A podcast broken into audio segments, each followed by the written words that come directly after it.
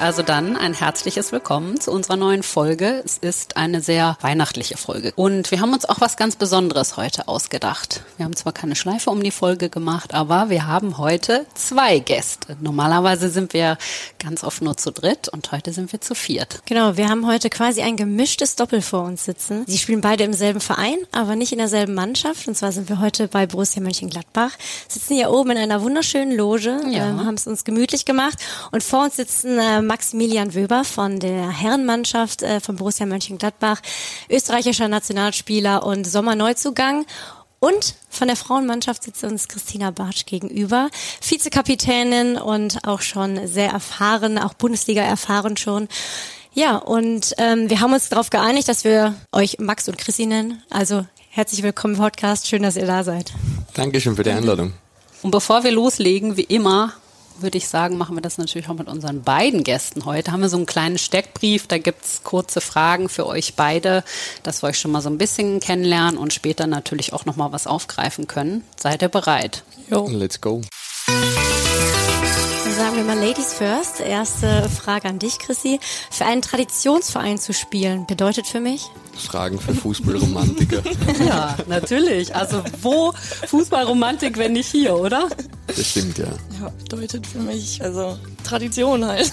Kannst die Frage auch weitergeben. Kannst die Genau. weiterleiten. Kannst auch den Joker ziehen. Publikumsjoker. Wir können dich ja auch mal fragen, Max. Wie war das denn für dich, als du das erste Mal das Borussia-Trikot getragen hast? Als du hierher gekommen bist im Sommer bei deiner Vorstellung, hast du ja auch gesagt, ich kann es kaum erwarten, hier endlich mal aufzulaufen. Man ist schon stolz drauf. Ähm, also ich kenne den Verein, es haben ja schon viele Österreicher da gespielt, von dem her habe ich immer wieder Spiele verfolgt. Und ja, wenn man dann wirklich in dem Stadion sitzt und nicht nur irgendwie vom Fernsehgerät daheim, wo man ja das Stadion dann doch nicht so wahrnimmt und dann auch nicht wirklich so wahrnimmt, wie laut es dann wirklich wird, ist es schon dann sehr besonders, wenn man dann das erste Mal da aufläuft und äh, ja, 55.000 Leute da im Stadion sitzen und man merkt, äh, dass wirklich jeder und jeder Einzelne da mit Herzblut dabei ist, dann ist das schon besonders. Schön. Chrissy, wieder an dich.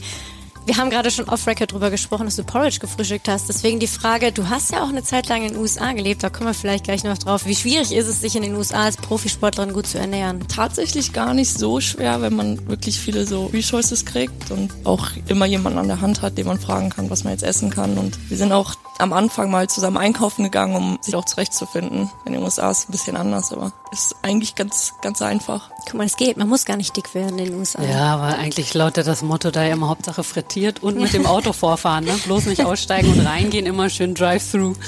Dann stellt sich natürlich die Frage an dich, wenn du zu Hause in deiner Heimat bist, was isst denn du da am Schnitzel mit Pommes. Ah, Das hat wie aus der Pistole geschossen.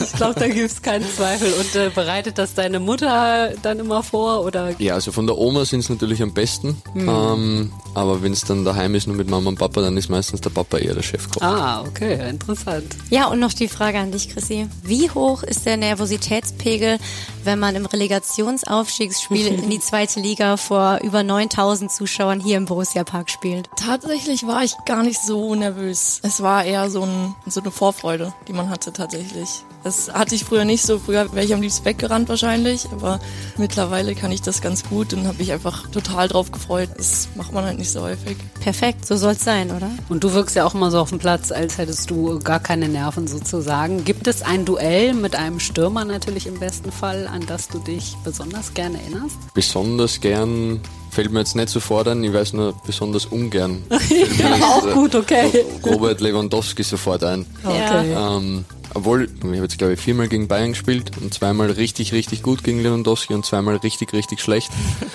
Also es ist immer so ein 50-50-Ding. Also ich habe sowohl gute als auch schlechte Erinnerungen an ihn. Okay, ja gut, aber er ist natürlich auch ein sehr guter, guter Spieler gewesen. Oder ist er immer noch, Immer aber noch. jetzt nicht mehr in der Bundesliga, genau. Als wir unten angekommen sind im Borussia Park, es ist heute großer Kindertag hier. Also falls man mal im Hintergrund ein paar Kinder schreien hört, wir haben hier nämlich die Tür auf, weil es ein bisschen warm ist. Ähm, die freuen sich natürlich sehr hier im Stadion mal alles auseinanderzunehmen wahrscheinlich. Ich weiß es nicht. Max, du warst auch da, Autogrammstunde? Ja, es geht, geht rund äh, da unten in, in der VIP Lounge. Also sehr viel Energie, sehr viel Freude. Ja, ich glaube über 1000 Kinder aus verschiedenen Kinderheimen und ja, bedürftigen Situationen, sage ich mal. Und äh, ja, da merkt man, dass die sich riesig freuen, wenn die da heute, heute herkommen können und ein paar Autogrammkarten äh, sie abholen können, ein paar Fotos machen können. Ähm, und noch dazu ja dann gutes Essen kriegen, äh, ein bisschen um und um singen, ein bisschen blödeln und äh, tausend Kinder auf einem Haufen. Ich glaube, äh, mehr braucht das Kinderherz nicht. Ja, es war laut, als wir angekommen sind, auf jeden Fall. So eine Wahnsinnsgeräuschkulisse da unten auf jeden Fall, ja. Ging hoch her. Aber ein tolles Geschenk in der Vorweihnachtszeit. Ja, wo wir euch beide hier schon mal sitzen haben, wir lernen euch heute kennen. Frage an euch, wie sieht's denn bei euch aus? Kennt ihr euch eigentlich? Ihr spielt ja im gleichen Verein oder lernt ihr euch auch jetzt gerade hier kennen? Also ich glaube, gesehen haben wir ihn schon Ja. ab und zu mal, aber ich glaube, wir haben noch nie miteinander wirklich geredet. Also wir sind ja von den Profis ja eigentlich dann doch ziemlich, ziemlich abgeschottet und haben halt unseren, unsere eigenen Trainingsplätze, eigene Umkleide, unseren eigenen Bereich und sehen die Damen eigentlich, eigentlich kaum. Wie ist das bei euch? Ihr trainiert woanders, ihr habt euren eigenen Standort, richtig? Ja, genau. Wir trainieren gar nicht am Borussia Park. Ab und zu mal. So einmal in der Woche vielleicht hochkommt. Aber deswegen läuft man sich auch nicht so häufig über den Weg einfach. Da haben wir ja auch öfter schon mal drüber gesprochen in den vorherigen Folgen. Ne? Wäre ja eigentlich cool, wenn man schöne Synergien hätte zwischen beiden Mannschaften, so einen riesen Campus, an dem man sich trifft. Das wäre ja irgendwie ganz nett, wenn man sich da mal austauschen könnte. Wie ist das denn, Max? Verfolgst du Frauenfußball? Schaust du zum Beispiel die WM jetzt der Frauen im letzten Sommer oder? Die WM habe ich jetzt nicht verfolgt, aber die EM habe ich, habe ich mitverfolgt und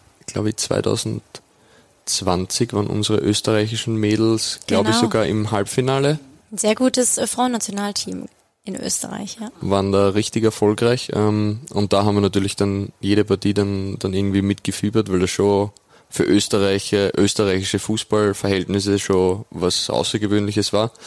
Ähm, und ich habe eine Cousine, die hat jahrelang bei Neulenkbach in Österreich gespielt. Also vielleicht kennt sie die Mannschaft, die hat, glaube ich, sogar mal Champions League gespielt. Von dem her habe ich ein bisschen einen Bezug, aber ich muss ehrlich zugeben, ich schaue sehr, sehr wenig Herren- und Damenfußball in meiner Freizeit. Wie ist es denn bei dir, Chrissy? Guckst du Fußball? Und wenn ja, mehr Frauen- oder mehr Männerfußball? Ich gucke tatsächlich auch relativ wenig Fußball. Also ich versuche es schon so, aber dadurch, dass wir häufig auch abends Training haben, fallen schon mal die Spiele in der Woche meistens aus. Ähm, und dann am Wochenende, da habe ich halt dann häufig noch was anderes zu tun. Ähm, bin da auch beschäftigt und deswegen, also würde ich sagen, gleich viel Frauen- und Herrenfußball tatsächlich. Wir haben ja zwei Persönlichkeiten uns gegenüber sitzen, die durchaus eine interessante Vita haben. Und wenn wir zum Beispiel über Max sprechen, ist ja doch einiges auch rumgekommen. Du warst zum Beispiel bei Sevilla, bei Ajax Amsterdam, natürlich bei RB Salzburg ganz lange und dann bei Leeds United. Und von dort bist du dann zu Borussia gekommen diesen Sommer. Du bist tatsächlich ausgeliehen. Wie ist die Entscheidung gefallen, hierher zu kommen? Also die Grundsatzentscheidung zuerst einmal was richtig beschissen, wenn ich das sagen darf, einmal abzusteigen. Also das Gefühl wünsche ich keinem Fußballer und keiner Fußballerin. Und dann war es halt für mich wichtig, da jetzt die Euro jetzt hier ansteht und äh, unser Teamchef, der Herr Rangnick, ganz klar auch immer an uns Spieler kommuniziert hat, ihr seid quasi nur im Nationalteam dabei, wenn ihr im höchstmöglichen Niveau spielt und dort auch regelmäßig war es für mich klar, okay, ich muss wieder in, in eine erste Liga kommen und dann wie Gladbach das erste Mal quasi nachgefragt hat, äh, ob das, ob das was werden könnte, war ich sofort Feuer und Flamme dass ich, dass ich daher möchte, dass ich da spielen möchte. Und Gott sei Dank hat es dann noch geklappt. Der Herr Rangnick, du merkst da in der österreichischen Nationalmannschaft, da herrscht noch Zucht und Ja. Ordnung. Das ist nicht wie bei uns. Ehrfurcht, ja. Ja, das Da ist stillgestanden, wenn Ralf Rangnick reinkommt. Ja, ich kann mir auch vorstellen, dass es für dich eine extrem schwierige Situation war, wenn man absteigt mit dem Team. Man fühlt sich ja natürlich auch in einer gewissen Weise irgendwie auch verantwortlich für, für diesen sportlichen Misserfolg vielleicht und will ja eigentlich auch helfen, dem Verein wieder in die erste Liga zu kommen.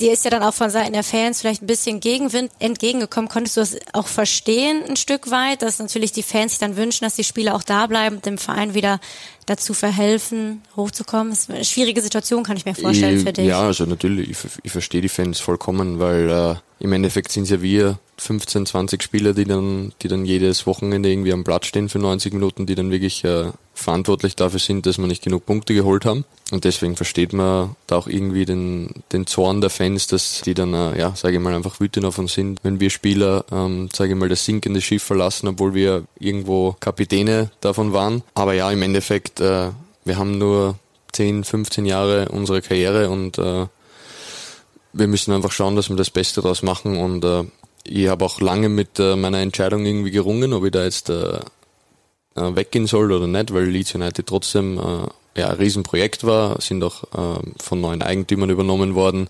Also da war schon ja, hat man schon das Gefühl gehabt, okay, die könnten wieder aufsteigen. Aber mir hat dann einfach das Projekt in, in Gladbach mehr überzeugt und äh, gleichzeitig dann natürlich auch die, die Ansagen vom, vom Herrn Rangnick. Wie gehst du denn mit schwierigen Situationen um? Also ich meine, jetzt ist es natürlich gut gelaufen, die ähm, Aufstiegsspiele waren erfolgreich, aber trotzdem, wenn es mal bei dir nicht so gut läuft, wie, wie gehst du damit um? Bist du jemand, der auch dann viel hadert, viel nachdenkt oder? Ja, auf jeden Fall. Also ich reflektiere ganz viel und äh, schaue, was ich jetzt besser machen können und was dann auch in Zukunft besser laufen könnte. Also manchmal bin ich dann auch zu verkopft tatsächlich.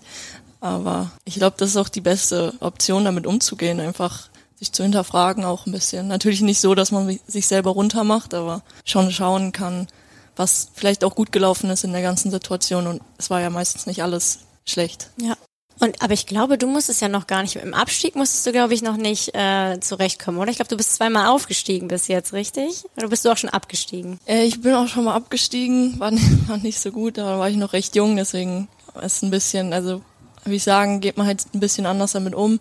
Ich meine, das passiert und vor allem, wenn man jung ist, muss man damit halt eher wachsen. Und anstatt sich da runterzumachen. Was euch ja auch eint, ist, dass ihr ja auch gerne Verantwortung übernehmt. Also du bist ja Vizekapitän in der Mannschaft. Wie wichtig ist dir das, auch in gewisser Weise voranzugehen? Ja, ich meine, unsere Mannschaft ist recht jung und da weiß ich halt natürlich dann auch so, dass ich vorangehen muss und ich auch ein bisschen in die Position einfach so reingeschoben worden bin irgendwo. Ähm, letztes Jahr habe ich sollte ich in den Mannschaftsrat kommen und habe gesagt, ich möchte es nicht machen tatsächlich, weil ich einfach ich brauchte die Zeit einfach, um mich auf mich selber zu konzentrieren und äh, dieses Jahr wurden wir gewählt. Und dann war es halt Keine schon. andere Wahl Du gehabt. konntest nicht entkommen. Äh, nee, tatsächlich nicht. Ich habe auch mit meinem Trainer geredet und habe gesagt, hey, ich schau mal, ich muss da vielleicht mal eine Nacht drüber schlafen. Ähm, aber ja, jetzt bin ich hier und Vizekapitän. Ja, man wächst ja aber auch mit seinen Aufgaben, ne, würde ich sagen. Also kannst ja mal gucken, wie es denn läuft. Und bei dir ist es ja auch ganz interessant. Also gestern habe ich noch gelesen, Warrior Wöber. Also hast ja mehrere so Kampfspitznamen, sage ich mal. Und äh, euer Sportdirektor Nils Schmatke hat witzigerweise ja auch gesagt, also der Max, der findet es richtig geil zu verteidigen. Der ist so ein absoluter Leader. Ähm, siehst du dich auch in dieser Rolle? Ähm, ja, auf alle Fälle. Das ist auch irgendwie jetzt über die Jahre, sage ich mal, mein Anspruch geworden, dass ich da hinten in der Verteidigung und da in der Kabine irgendwo eine Führungspersönlichkeit sein möchte und Verantwortung übernehmen möchte. Aber ich glaube, das geht natürlich auch nur in einer Mannschaft dann auch über Leistungen am Platz. Und ich glaube, das habe ich relativ schnell dann ganz gut geschafft, dass ich mich da gut integriert habe und im Training und dann auch in den Spielen zeigt habe, okay, dass ich jetzt nicht auf der Nudelsuppen dahergeschwommen bin, sondern auch der Mannschaft irgendwo weiterhelfen kann. Und das haben die Jungs dann auch akzeptiert und ich glaube, dann wächst man einfach immer mehr in die Mannschaft rein und ich glaube, es gibt halt so verschiedene Typen von Liedern, also die einen, die dann halt laut sind und, und ja, sage ich mal, dann eher um und umschreien oder wenn es irgendwelche Dinge zu erledigen gibt, die dann vorangehen oder mit dem Trainer dann reden oder die halt eben dann, sage ich mal, mit mehr Training, mit Einsatz und sowas am Platz, ja, dann irgendwie das Team führen. Und ich glaube, ich bin so ein kleiner Mix aus, aus beiden, würde ich sagen. Beste aus beiden Welten sozusagen.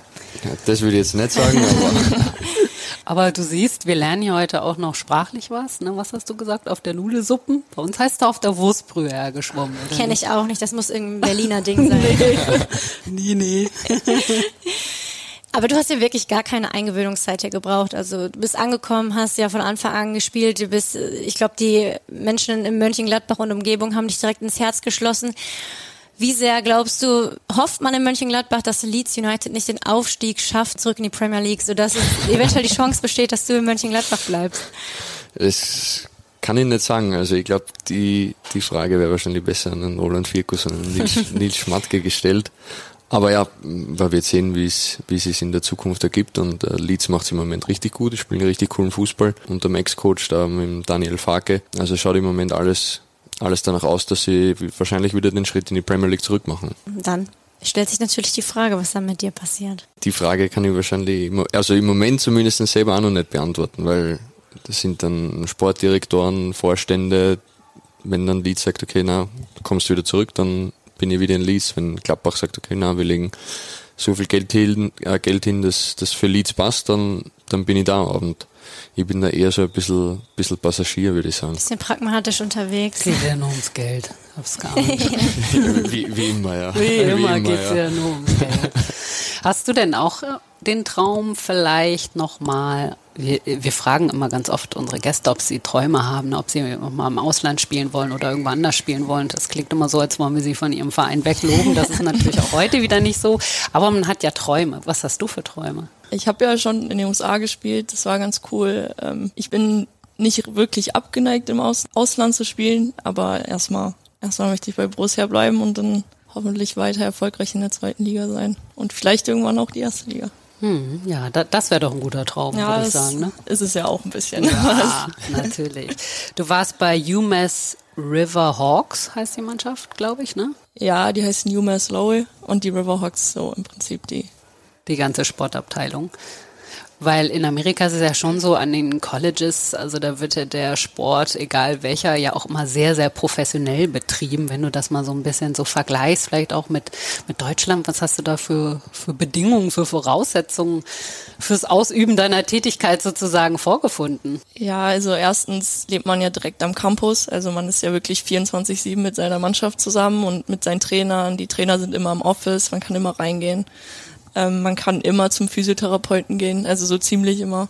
Ähm, deswegen es war schon ganz cool, dass man da immer so kurze Wege hatte. Man war wirklich immer beschäftigt mit dem Fußball und es gab eigentlich nichts anderes, natürlich Uni, aber da wurde man auch richtig gut betreut. Ähm, und ja, das, also es macht es wirklich leichter, wenn man da so viele Leute um sich herum hat, die ihnen helfen und alles. Also glaubst du, es hat, hat es für dich schon einfacher gemacht, den Sport auch auszuüben, dir vielleicht auch geholfen, nochmal eine neue Qualitätsstufe zu erreichen, dadurch, dass du so Bedingungen hattest und solche Facilities darüben, ähm, die du nutzen konntest? Ja, auf jeden Fall. Wenn irgendwo was war, da musste man sich kaum drum kümmern selber. Man hatte immer irgendjemanden zur Hand, der, der einem da geholfen hat. Das ist schon echt cool gewesen. Und dann, wie gesagt, wenn man wirklich neben dem Trainingsplatz zur Uni geht und den jeden Tag sieht und jeden Tag aufwacht und aus dem Fenster guckt und man diesen Trainingsplatz sieht und ähm, dann ist es schon ein bisschen was anderes. Von morgens bis abends nur Fußball dann. Schön. Und ich habe ja gelesen, du hast da, oder ich weiß nicht, ob du es immer noch machst, Mathematik studiert? ja, ich habe äh, angefangen, Mathematik zu studieren und dann bin ich aber gewechselt zu Economics tatsächlich. Besser, klingt besser. Mathe hat mir immer Angst gemacht, ich weiß nicht. ja, ja. ja, also es war nicht, weil Mathe jetzt irgendwie zu schwer war oder so, es klingt jetzt dumm, wenn ich sage, aber so, es war ein bisschen zu langweilig. Also es waren halt nur Zahlen und dann weiß man irgendwie auch nicht so ganz, was man damit jetzt machen möchte, wenn man fertig studiert hat. Ähm, ja, deswegen habe ich Economics dann studiert und jetzt studiere ich Logistikmanagement. Das ist ja vielleicht auch eine Gemeinsamkeit, die du studierst auch, richtig? Oder hast du zumindest studiert? Klär uns da mal auf bin noch äh, mittendrin, ja. Also ich probiere einen Master in Sport und Business Management abzuschließen. Ich probiere. Aber also ich finde, du wirkst ja schon wie jemand, der sehr auch geerdet ist. Ne? Also klar, die Frauen, die müssen natürlich einen Plan B in der Tasche haben, weil wenn da die aktive Karriere vorbei ist, Turit weiß das bestens, da muss noch gearbeitet werden, aber dir ist das auch wichtig, dass du noch was in der Hinterhand hast, weil man nie weiß, wann es vorbei ist oder weil du einfach auch, wenn du selber beschließt, nicht mehr zu spielen, dann noch was zu tun haben willst? Beides. Also eine Verletzung, sage ich mal, kann, kann alles irgendwie beenden. Und das zweite ist, äh, so wie sich der Fußball entwickelt, wird man nicht mehr bis 40 Fußball spielen, sondern es geht jetzt, sage ich mal, bis 35, 33, dann, sage ich mal, ist die, die Primetime normalerweise vorbei. Danach kann man ja nicht sagen, okay, ich bleibe jetzt äh, daheim und lieg auf der Couch und also ich schaue mir das Wetter an, sondern man braucht ja auch irgendwas, was einen als, als Menschen erfüllt. Ja. Und deswegen habe ich mich entschieden und bin ja von meiner Freundin überredet worden, äh, was Sinnvolles nebenbei zu machen. Ich habe gesagt, tu mal was, tu mal was Ernsthaftes. Du liegst immer nur vor rum. Genau, ihr ist es, glaube ich, ein bisschen auf die Nerven gegangen, während sie ihr, Stud ihr Studium abgeschlossen hat und zwölf Stunden am Tag gelernt hat. Äh, wenn ich um drei oder sowas nach Hause gekommen bin, dass ich dann schon vier Stunden auf der Couch gelegen bin, bis sie dann, bis sie dann fertig war und hat dann irgendwann mal gesagt, so jetzt reicht's, jetzt äh, wird's Zeit, äh, was Gescheites zu lernen hast du sie genervt. Okay. Eine, eine clevere Frau, würde ich ja, sagen. Ja, auf jeden Fall. Ja, so das, muss es doch sein. Das glaube ich auch. Ich hoffe, sie hört den Podcast nicht. doch. Zurück zu dir. Wir haben ja gerade stehen geblieben. Du warst ja in den USA und dann bist du ja zurückgekommen. Dein erster Weg hat dich ja erstmal zu Alemannia Aachen geführt. Nach einem halben Jahr bist du ins Borussia Mönchengladbach gegangen. Wie kam dann der Schritt zu Gladbach so schnell? Also was hat dich vielleicht hier hingezogen oder was hat dich an dem Verein gereizt? Also erstmal, als ich Werlemann Aachen angefangen habe, war halt so ein bisschen, möchte ich das überhaupt noch so so ambitioniert machen, also Fußball spielen oder nicht. Und dann habe ich relativ schnell nach ein paar Monaten gemerkt, so ja, das, das möchte ich und ich möchte auch wieder höher spielen. Und habe ich mal so geguckt, was es so in der Umgebung gibt. Und dann kam Gladbach und die waren recht erfolgreich beim äh, in der Liga. Und dann habe ich mir das alles mal angeschaut, habe mit den Trainern geredet und dann hat sich echt gut angefühlt zu sagen, ja, das ist jetzt mein Schritt und ich hatte ein gutes Gefühl dabei. Interessanterweise hast du ja auch eine Vergangenheit beim FC. Ne? Und ich glaube, du bist sogar in Pulheim geboren. Ja. Ja, ich habe mal beim FC gespielt. Da sprechen wir jetzt hier heute äh, in Mönchengladbach nicht mehr drüber, Verjährt oder? schon Darf man, darf man das Genau. nicht, darf man nicht, äh, den Namen darf man ja nicht sagen.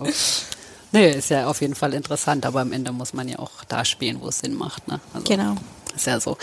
Und interessanterweise ähm, stimmt das eigentlich, dass du mal ganz, ganz früher als Stürmer angefangen hast und dann quasi immer weiter nach hinten gekommen bist. Und ich glaube, du warst ja auch mal in der Abwehrzentrale und bist dann irgendwann auf links gekommen oder wie war das? Also sprich, hast du jetzt deine endgültige Bestimmung gefunden? Ja, also ich glaube, nach vorne wird's wird's nimmer mehr weit gehen. ähm, aber ja, ich war bis also ich 13, 14 war ich immer Stürmer. Dann habe ich mich verletzt, bin langsamer zurückgekommen als, Ah, als okay. davor. Dann war ich so Zehner, Achter, also eher im offensiven Mittelfeld.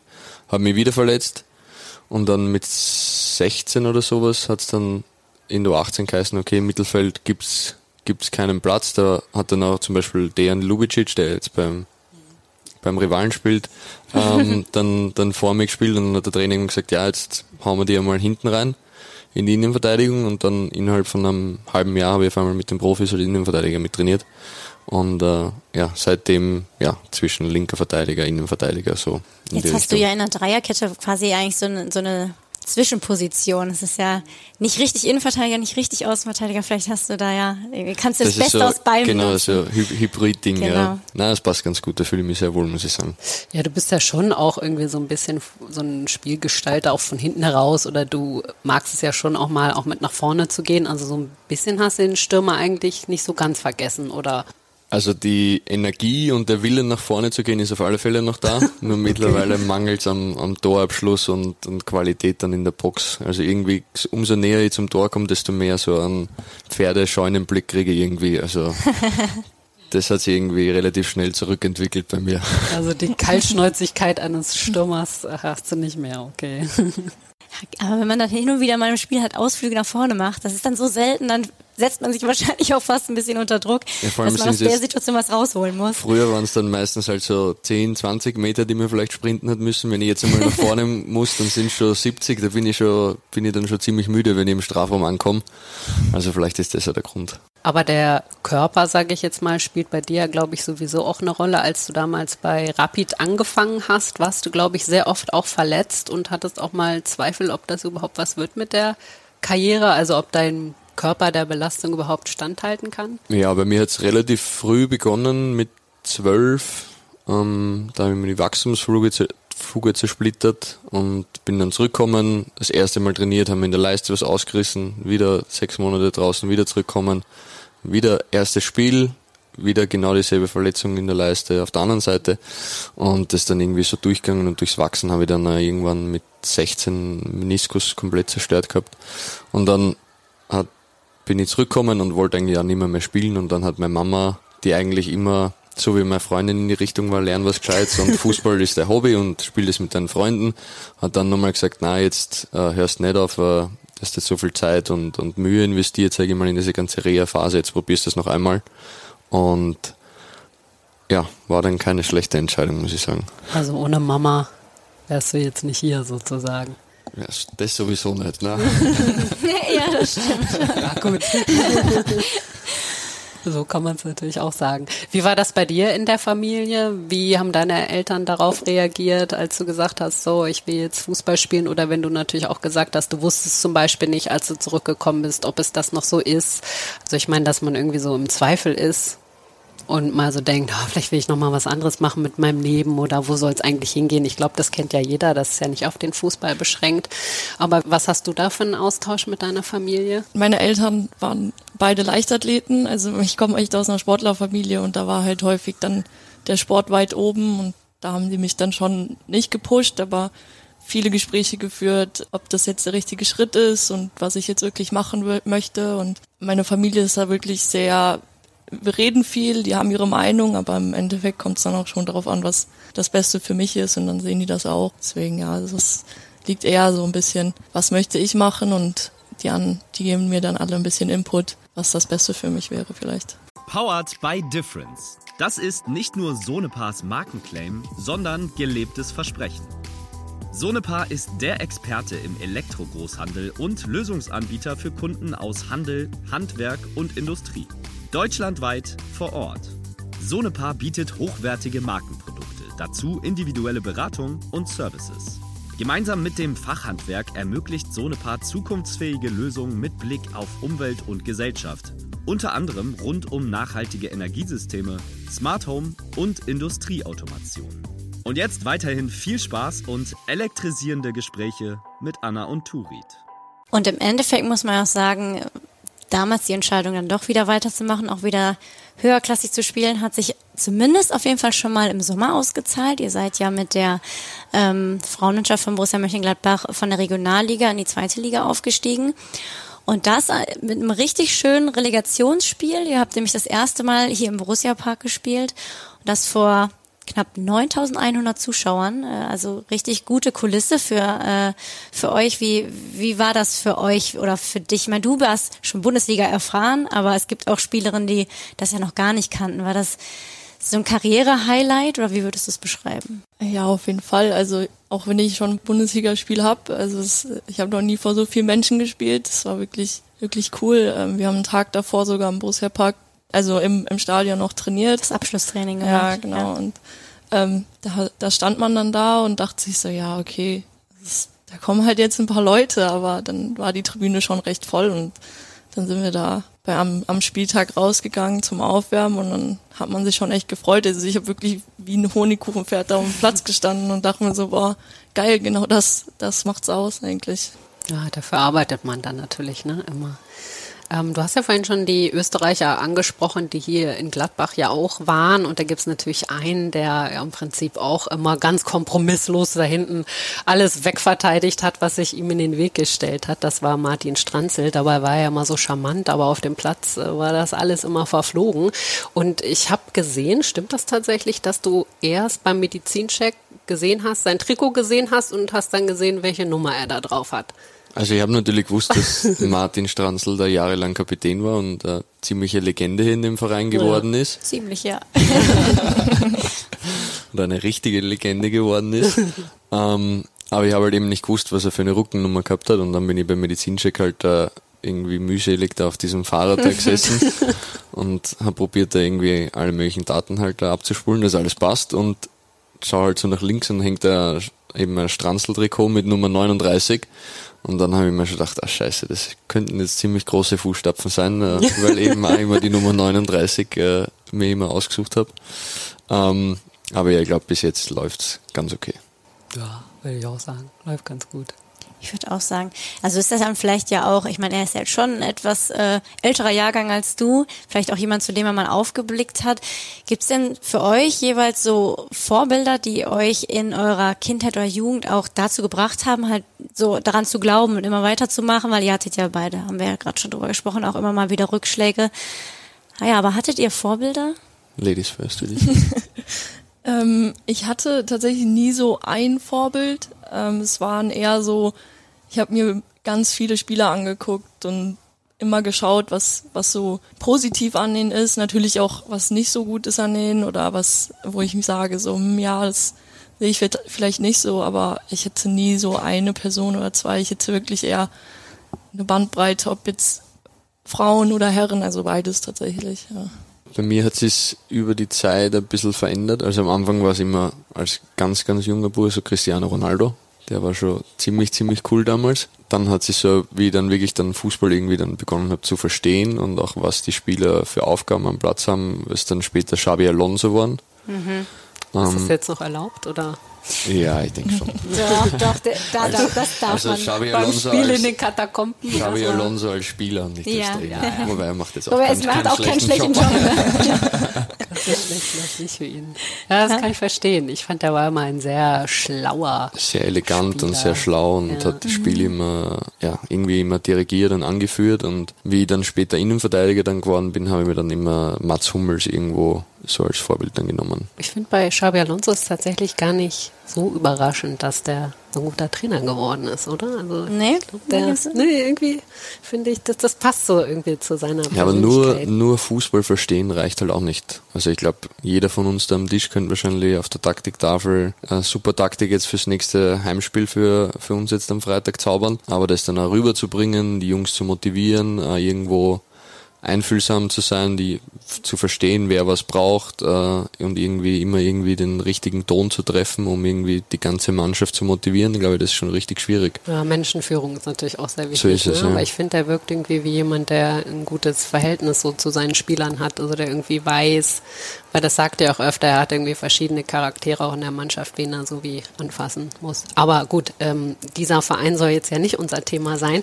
Was mich nochmal interessieren wird, wir haben ja schon auch öfter mal darüber gesprochen, wenn wir zum Beispiel auch weibliche Gäste haben, dass es als weibliche Spielerin ja gar nicht so einfach ist, im Prinzip auch Idole oder Vorbilder, weibliche Vorbilder zu haben, weil die natürlich lange Zeit gar nicht so präsent waren im Fernsehen. Und wenn du jetzt so siehst, was äh, ja vielleicht auch in den letzten ein, zwei Jahren, wir haben ja schon über die EM gesprochen, wo Deutschland ja auch sehr gut war in England, das hat dem Frauenfußball an für sich ja echt nochmal so einen Push gegeben. Wie würdest du denn sagen, hat sich so dieses äußere Bild des Frauenfußballs verändert? Also es sind jetzt ja quasi auch so richtige Stars geboren. Man kennt jetzt irgendwie mehr Spielerinnen, mehr Spielerinnen als Alexandra Popp zum Beispiel. Also auch andere Spielerinnen sind sehr bekannt geworden. Es ist wirklich schön zu sehen, weil ich meine, ich bin jetzt nicht super alt, aber auch für mich war es nicht so, Gar dass, keinen Fall. dass ich äh, viel Frauenfußball gucken konnte. So natürlich konnte man sich die Spiele so anschauen, also live anschauen gehen und sowas. Aber es ist wirklich schön zu sehen, dass dass man da wirklich auch mittlerweile so Fans hat. Einfach. Also es gibt ja genug äh, Frauenmannschaften, die wirklich wirklich auch Fanclubs irgendwo haben und so Fangruppierungen so noch nicht so super viel und nicht so nicht so riesig, aber es also es ist echt schön zu sehen die Entwicklung und es spornt einen selber natürlich auch an, nochmal noch mal einen Schritt weiter zu gehen und das immer mehr zu fördern irgendwie. Wir sprechen ja viel dann auch immer im Frauenfußball über England, die so Vorreiter sind, auch im deutschen Fußball, wo sich viel tut. Da sprechen wir hauptsächlich über die Bundesliga meistens. Ihr spielt jetzt in der zweiten Bundesliga. Kommt das da auch an? Hast du auch da das Gefühl, dass sich was, was getan hat jetzt so in den letzten ein, zwei Jahren? Ja, auf jeden Fall. Also ich meine, man kann ja unsere Spiele alle live gucken. Ähm, man kann, also man merkt es auch im Verein, also vor allem bei uns im Verein merke ich einfach, dass, dass da auch mehr mit uns gesprochen wird, mehr Austausch entsteht und alles und äh, man das auch wirklich fördern möchte, was, dass das alles besser wird für uns und die ganzen Umstände auch. Wenn wir jetzt gerade England ansprechen, wie war dein Erlebnis? Premier League ist ja schon auch immer ein sehr großer Traum von vielen Spielern, da mal aufzulaufen. Also vielleicht ist es ja auch noch nicht vorbei, dann Abenteuer. Also ja, war auch mein Riesentraum, Ja. äh, mir das zu erfüllen und war schon sehr besonders. Äh, es ist einfach eine andere Atmosphäre im Stadion. Also es gibt halt diese, sage ich mal, diese Kurven nicht, äh, wo jetzt wirklich ein riesen Fanblock, äh, wie es in Deutschland ist, irgendwie immer das ganze Stadion anheizt und dann machen die anderen Tribünen mit, sondern es ist irgendwie so, das ganze Stadion ist irgendwie, sobald der Ball über der Mittellinie ist, hüpft auf und jeder schreit Shoot. Und, äh, Das hast du dann bei deinen Ausflügen nach vorne auch immer im, im Ohr gehabt. So ist es ja. Und äh, äh, ja, so Spiele wie ich sind dann natürlich extrem abgefeiert worden für irgendwelche Tacklings oder Blutgrätschen oder was auch immer. Ähm, und ja, man hat halt einfach gemerkt, dass Fußball in, in England einen, einen anderen Stellenwert oder nochmal einen anderen Stellenwert als glaube ich in, in Deutschland hat. Also da ist wirklich, glaube ich, jedes Wochenende ist, wie man am Sonntag in die Kirche irgendwie geht oder zumindest früher noch in die Kirche gegangen ist, ähm, geht man da ins Stadion und das ist Pflicht. Du hast ja auch andere Ligen erlebt. Ich habe äh, mir das auch nochmal angeguckt. Also wenn man jetzt so sich einfach mal die Städte anguckt, in denen du warst, Wien, Amsterdam, Sevilla, Salzburg, Leeds, Mönchengladbach, hört sich an wie eine schöne Europastädtereise. Aber Interrail, ja. ja, wirklich. Du hast viel gesehen, aber du hast jetzt auch viele Ligen gesehen, eigentlich die Top-Ligen Europas. Ähm, Du spielst jetzt in der Bundesliga, vielleicht bist du jetzt gerade ein bisschen befangen, aber welche, welcher Spielstil glaubst du, aus welcher Liga liegt dir am meisten? ist ganz, ganz schwierig zu sagen. Also ich glaube so, England hat schon, hat schon gut zu mir gepasst. Ähm, was ja auch, was ja so das klassische Klischee ja nur im Fußball gibt, diese englische Härte und dass die Schiedsrichter in England weniger abpfeifen, habe ich schon irgendwie das Gefühl gehabt, dass das äh, tatsächlich so ist. Also da hat man ja oft dann wirklich Monsterstürmer, die zwei Meter groß sind und gefühlt nur mal doppelt so schwer wie ich. Und da hat man sich halt dann wirklich in die reinhauen können und die sind dann halt nicht immer umgefallen oder theatralisch irgendwie umgefallen, sondern da ist dann halt einfach normal weitergegangen. Und das ist mir halt einfach gelegen, beziehungsweise mir halt als Verteidiger eh natürlich äh, irgendwie zum Vorteil gekommen. Ähm, aber ja, ich glaube, es ist alles irgendwo ein bisschen, bisschen unterschiedlich. Spanien ist natürlich weniger, weniger Pressing, mehr Ballbesitz, mehr Fokus auf, auf das Spiel mit dem Ball. Deutschland ist, finde ich, extrem taktisch geprägt. Ähm, also jede Mannschaft hat wirklich äh, offensiv und defensiv einen ganz klaren Plan und wissen als Mannschaft ganz genau, was sie in welcher Situation tun. Deswegen gibt es eben auch wenig, sage ich mal, wie in England dieses Hin und Her. Und ja, England ist eben hin und her und sage ich mal ein bisschen wilder. Wenn wir vielleicht auch nochmal auf die Frauen schauen, also bei den Männern, klar, da kennt man natürlich irgendwie immer fast jeden Spieler und natürlich auch jeden Trainer. Euer Trainer spielt aber auch eine große und erfolgreiche Rolle bei eurer Geschichte. Jonas Spengler hat seinen Vertrag jetzt vorzeitig verlängert. Wie ist die Arbeit, wie würdest du die Arbeit mit ihm beschreiben? Was ist er so für ein Typ Trainer? Er möchte auf dem Trainingsplatz manchmal sehr streng rüberkommen. er möchte streng rüberkommen. er möchte, ja. Klingt nach einem Versuch irgendwie. Nein, das, das schafft er dann auch, aber bei uns auch im kompletten Trainerteam, da geht es viel um Freude am, am Fußballspielen tatsächlich. Also es ähm, haben wir alle wirklich gut gelernt und auch brauchten wir auch ein bisschen, dass wir da wirklich wieder richtig Spaß haben, Fußball zu spielen und zu zocken, wie man immer so schön sagt. Und ähm, nee, es ist wirklich viel mit Taktik auch und aber auch sehr viel Spaß verbunden. Wenn mal was nicht so läuft, dann wird er auch mal auf den Tisch gehauen, aber ähm, wie gesagt, das ist wirklich einfach richtig cool. Unsere, unser Trainerteam ist ja auch relativ jung noch. Ähm, und das merkt man halt, also für mich vor allem, weil ich bin teilweise dann so alt wie unser Co-Trainer und dann äh, ist das nochmal eine andere Verbindung, die man da zu einem hat. Ähm, deswegen ist es teilweise dann auch wirklich freundschaftlich fast neben dem Platz dann. Wir haben ja gerade auch über die Herrenligen gesprochen in Europa. Du hast ja jetzt auch in den USA gespielt, in Deutschland. Wie würdest du denn das, den Unterschied zwischen dem Fußball in den USA und in Deutschland im Frauenbereich beschreiben? Hat man da große Unterschiede gemerkt? Ja, auf jeden Fall. Also bei mir am College war es tatsächlich so, dass wir einen Trainer hatten, der auch aus Europa kommt und der hat die UEFA A-Lizenz und so und das hat man dann halt schon gemerkt. Also wir haben viel, viel taktischer gespielt als jetzt vielleicht die anderen ähm, Colleges und ja, die anderen, das war wirklich sehr körperbetont und nicht so viel auf Technik, sondern wirklich so Manche Mannschaften hatten das richtig drin, Kick and Rush. Mhm. Also wirklich. Sehr physisch, dieser College Football, ne? ja, genau. Ähm, aber da, da hat man schon auch einen Umschwung gemerkt, dass da es auch mehr in Taktik geht und Ballbesitzphasen und dann auch vielleicht die ein oder andere mal ein bisschen besser mit dem Ball umgehen kann, als man sich das manchmal so vorstellt von so einem College-Fußball. Aber wie hast du denn da so diese Wucht des Frauenfußballs? In Amerika ist er eigentlich fast größer als der Herrenfußball und zum Beispiel Megan Rapinoe ist eine Ikone im Prinzip des Frauenfußballs. Die ist ja in Amerika überall sehr präsent. Wie hast du so diese Wucht wahrgenommen? Tatsächlich hätte ich es mir viel krasser vorgestellt. Das hat man gar nicht so, so extrem mitbekommen, weil Fußball ja an sich nicht so ein Riesensport ist in den USA, sondern eher Football und Basketball und sowas. Und aber wenn es um Fußball ging, dann war es tatsächlich meistens Frauenfußball. Das, das war wirklich cool zu sehen, dass, dass die Frauen da total gepusht werden und man da wirklich eher von den Frauen irgendwie was sieht und hört, anstatt von den Herren. Das ist echt, echt cool gewesen.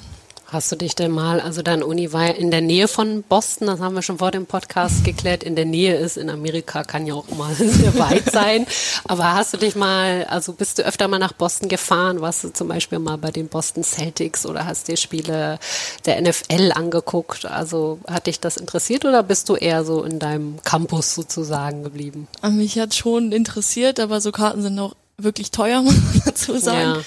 Ja. Ähm, wir haben uns mal Basketball, Baseball auch, haben wir uns schon auch angeschaut. Also so NFL-Spiele sind halt echt, da muss man schon echt viel Geld hinblättern. Ähm, ich hätte mal fast die Chance gehabt, dann kam es doch nicht dazu, weil ich irgendwie nicht da war und dann Ich meine, die Patriots sind ja da in der Nähe, ne? Da, Genau. Also hat man ja ein sehr prominentes Team, wo man mal hinfahren kann. Dürfte ich eine Frage stellen? Ja, also ich möchte jetzt eure Moderatoren Nein, nicht bitte. Mir würde voll interessieren, wie der Weg jetzt aus Europa in, nach USA in ein College geht. Weil ich habe keine Ahnung, bei uns ist es ja Akademie und dann kommst du irgendwann erste, zweite Mannschaft. Wie man da den Sprung, sage ich mal, aus Europa nach Amerika dann in ein College schafft. Ich würde sagen, dass es bei den Frauen tatsächlich wesentlich verbreiteter ist, ans College zu gehen. Es gibt ganz viele so ähm, Scouts und sowas, die den dann auch ansprechen, ob man da nicht vielleicht Lust drauf hat, dass, dass man das da viel besser verbinden kann zwischen Uni und Fußballspielen. Und da wurde ich dann auch angesprochen von so ein, zwei Leuten, die in so einer Firma arbeiten. Ähm, und dann habe ich mir das überlegt und dachte so, ja, das ist genau das, was ich machen möchte, mal weit weg von zu Hause. Also es ist wirklich unterschiedlich, aber man wird da dann vielleicht irgendwie angesprochen oder, keine Ahnung, kriegt eine Mail oder sowas.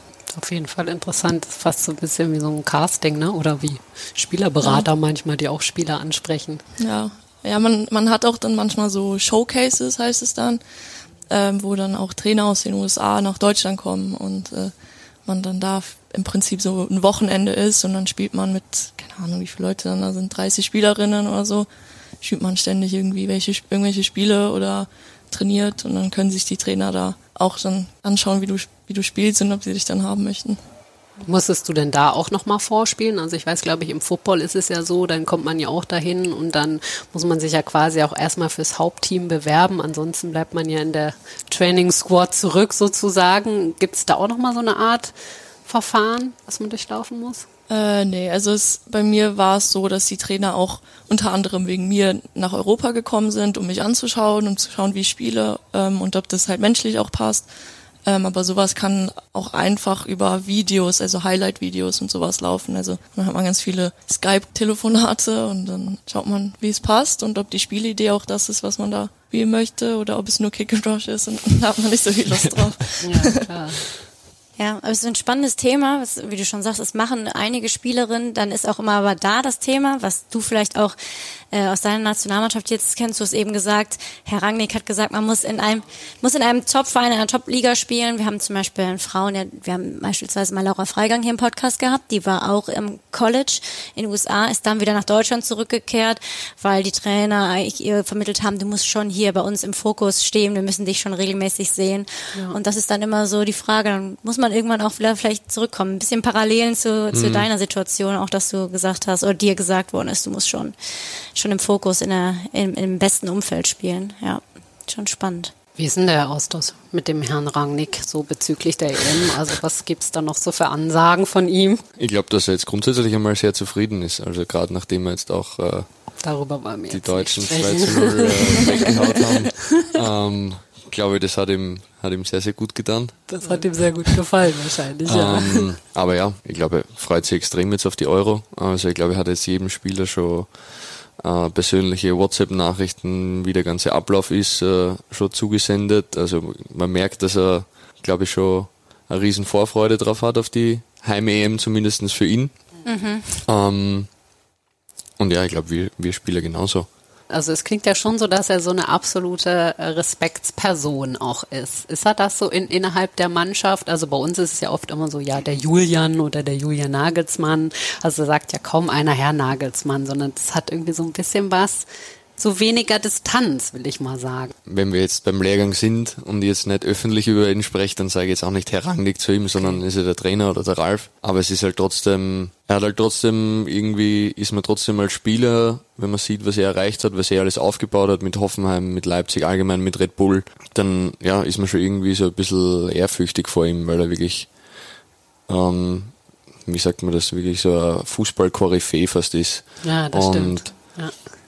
Wenn man dann auch eben merkt, was er dann in unser Nationalteam reingebracht hat und wie wir uns jetzt die letzten zwei Jahre entwickelt haben und wirklich jeder Spieler merkt, okay, das, was der da vorne sagt, das funktioniert wirklich, dann kriegt man nochmal mehr Respekt als Spieler und äh, deswegen rede ich wahrscheinlich auch jetzt so über, über den Ralf. Ja, aber, aber ich finde das, find das so spannend. Was, was wächst da gerade zusammen? Also was, wie schafft er es, euch so zu entwickeln? Weil ich finde das extrem spannend. Ich freue mich auch sehr auf die Europameisterschaft. Ihr seid ja quasi so in dieser zweiten Todesgruppe mit äh, Frankreich und den ja. Niederlanden. Aber ich glaube, bei eurer Form, eurer Entwicklung dürft ihr euch ja vielleicht schon auch berechtigterweise Hoffnung aufs Weiterkommen machen. Also wie schafft er es? Was kreiert ihr da gerade in, in eurer Mannschaft? Ja, ich glaube, wir haben gerade einen, einen speziellen Jahrgang oder allgemein eine spezielle Gruppe, weil wir einfach fast 15 Spieler sind, die jetzt wirklich seit der U15 bis zu 21 immer wieder in den U-Nationalteams schon zusammengespielt haben. Und wir haben uns damals schon, ich glaube, da waren jetzt fast 10 Spieler dabei, das erste Mal also 21 für die Euro qualifiziert und sind einfach durch diese Zeit richtig gute Freunde alle geworden. Und jetzt haben wir dann halt noch zusätzlich jemand, der uns einen ganz klaren Plan reingibt, der uns auch, sage ich mal, wenn wir beim Nationalteam sind, auch gewisse Freige äh, Freiheiten gibt, dass wir einfach auch Spaß haben können und das nicht irgendwie jetzt nur mal ist einkaserniert und das Spiel ist das Wichtigste, sondern wir können das auch wirklich, sage ich mal, in der Freundesgruppe, was wir jetzt sind, einfach auch wirklich genießen. Und gleichzeitig, wenn wir am Platz sind, sagt uns der Coach dann eben, äh, wo es lang geht und jeder zieht mit. Und ich glaube, das merkt man einfach, dass wir einfach so eine eingeschworene Truppe sind und gleichzeitig eben auch vom Trainerteam einen hervorragenden Plan für jedes Spiel mitbekommen haben. Wie viel Bundesliga steckt in der österreichischen Nationalmannschaft? Willst du es jetzt? Du willst nur was vom Kuchen abhaben. du hast es erfasst. Ja, ich glaube fast, fast jeder Spieler, glaube ich, hat schon mal in der Bundesliga gespielt. Ja. Also mir würde jetzt hm. niemand sofort einfallen, der jetzt die Bundesliga auslassen hat. Das ist schon krass, finde ich. Also Total. Ja. Der absolut bekannte Gesichter, das Gregoritsch, Sabitzer, Leimer, gibt es ja ganz viele Beispiele, die spielen alle in der Bundesliga. Also bisschen stolz, ein bisschen. Vielleicht, bevor wir gleich noch einmal kurz natürlich fragen, ob schon alle Weihnachtsgeschenke eingekauft sind und so. Eine Sache müssen wir natürlich noch ansprechen, das Pokalspiel von Gladbach in Saarbrücken, was jetzt demnächst ansteht im Januar. Ich war nämlich dabei, als der FC Bayern da überraschenderweise, ich hatte das ehrlich gesagt nicht für möglich gehalten, aber sie haben dann doch dort verloren und Saarbrücken hat ja im Prinzip jetzt auch noch Eintracht Frankfurt auf dem Gewissen. Also ihr seid gewarnt oder wie, also wie habt ihr auf dieses Los reagiert? Auf alle Fälle. Also ich glaube, der erste Moment war so ja, wir haben nicht Leverkusen oder Stuttgart. Ja. Ich glaube, war so der erste Moment für alle und dann war so, ah scheiße, die haben Bayern und Frankfurt rausgehauen. also, ich meine, auf dem Papier sind wir natürlich der ganz klare Favorit. Klar. Ähm, aber ja, man hat gesehen, es kann alles passieren und äh, Saarbrücken hat sich in den zwei Spielen unglaublich aufgeopfert und teilweise sogar auch verdient gewonnen. Und ja, wird auf alle Fälle ein harter Brocken und gerade im, im Cup ist immer irgendwie, sind immer irgendwie komische Spiele, vor allem wenn man zwei Teams aus, aus verschiedenen Klassen, sage ich mal, hat, aus verschiedenen Ligen, dann ist es meistens für den Größeren nochmal umso schwerer. Mhm. Das müsste ja aber eigentlich so ein, genau so ein Spiel nach deinem Geschmack sein, oder? Das wird auf alle Fälle ein Kampfspiel in Saarbrücken werden, ja.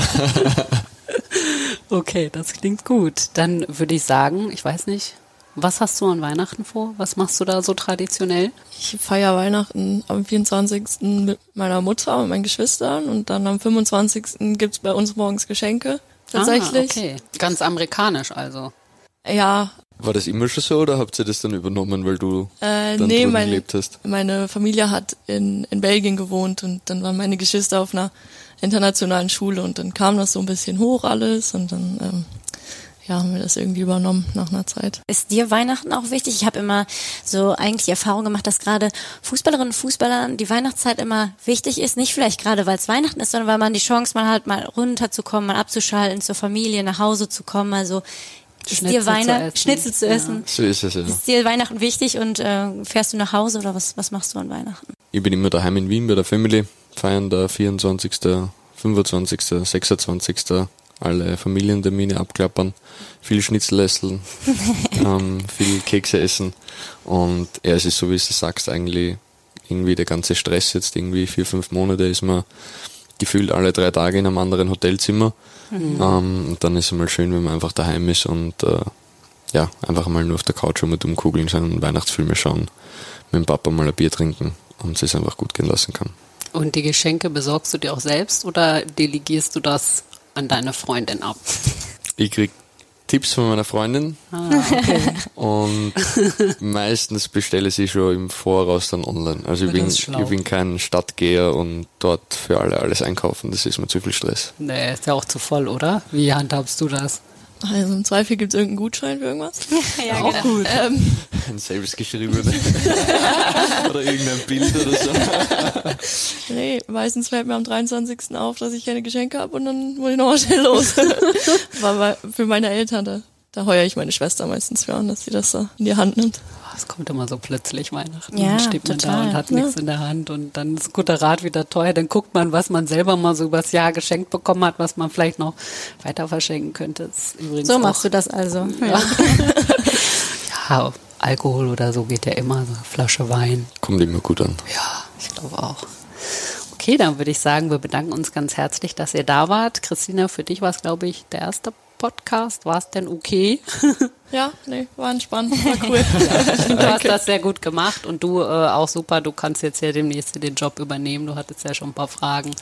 Also ich würde sagen, die nächste Folge im Januar kannst du dann mit Max Ich, zusammen ich machen. steige einfach euch, äh, bei euch ein, oder? ja, Ja. Wir haben ja auch noch eben über die Karriere nach der Karriere gesprochen. ja das wäre super. Das, stell dir mal vor, wir schlagen mit ihm da demnächst auf bei anderen Bundesligisten. Das wäre super. Nur nicht beim FC. Das haben wir schon. Nee, dann nicht. Aber bei Xabi Alonso können wir dann mal aufschlagen. also dann äh, fröhliche Weihnachten, alles Gute, bleibt verletzungsfrei natürlich. Das ist immer das Wichtigste. Und wir verfolgen natürlich, was ihr so macht. Christina, bei dir, ob ihr vielleicht mal irgendwann in die Bundesliga kommt, das würden wir euch natürlich sehr, sehr wünschen. Und dir wünschen wir natürlich auch eine erfolgreiche Saison bei der EM da. Gucken wir mal. Da schauen wir dir auf jeden Fall zu, was du so machst. Aber schauen wir mal. Ja, und was machen wir jetzt? Jetzt läuten wir unsere letzte Runde Ach, ein. jetzt leiten wir unsere letzte Runde ein. Siehst du, ich war schon so in Weihnachtsstimmung, das habe ich ganz vergessen. Aber okay. Wir haben jetzt viele Fragen gestellt, beziehungsweise du hast ja auch Fragen gestellt schon, Max. Ähm, wir geben jetzt eigentlich noch immer am Ende einmal den Gästen das Wort. Das heißt, ihr dürft die Folge eigentlich so ein bisschen zumachen, abschließen. Ihr dürft noch irgendwas sagen. Vielleicht grüßt ihr jemanden, möchtet noch irgendjemandem was auf dem Weg mitgeben. Also ihr dürft jetzt einmal loswerden, was immer ihr noch loswerden möchtet. Ihr dürft euch auch absprechen, wer anfängt, oder ihr macht es gleichzeitig. Wie ihr möchtet. Dein erster Podcast, also es wäre jetzt schon was ganz Besonderes, wenn du den beendest. Klar. Nee, ähm, war, war cool hier. Kann ich empfehlen, auf jeden Fall. ähm, nee, ich glaube, es ist wichtig, dass das Thema Frauenfußball weiter so in Angriff genommen wird. Auf alle Fälle. Also ich kann es nur auch vor allem aus österreichischer Sicht sagen, da ist jetzt erst vor kurzem auch eingeführt worden, dass alle Bundesligisten endlich ein Frauenteam haben müssen. Und ich glaube, das sind notwendige Maßnahmen, um wirklich den Frauenfußball voranzutreiben und dass da wirklich was weitergeht. Ähm, Und ich glaube, Amerika ist da eh ein super Beispiel, äh, vor allem wie viele Mädels da beginnen zum Kicken. Ähm, ist, glaube ich, echt ein Vorbild. Also ich glaube, da ist die Mädelsquote höher als die von den, von den Jungs oder weitaus höher. Und ich glaube, in die Richtung können wir uns auch entwickeln. Und ja, sonst frohe Weihnachten. Vielen Dank für die, für die nette Stunde mit euch. Hat echt Spaß gemacht und äh, vielleicht sehen wir uns ja mal wieder. Unbedingt. Vielen Dank. Tschüss. Ciao. Ciao.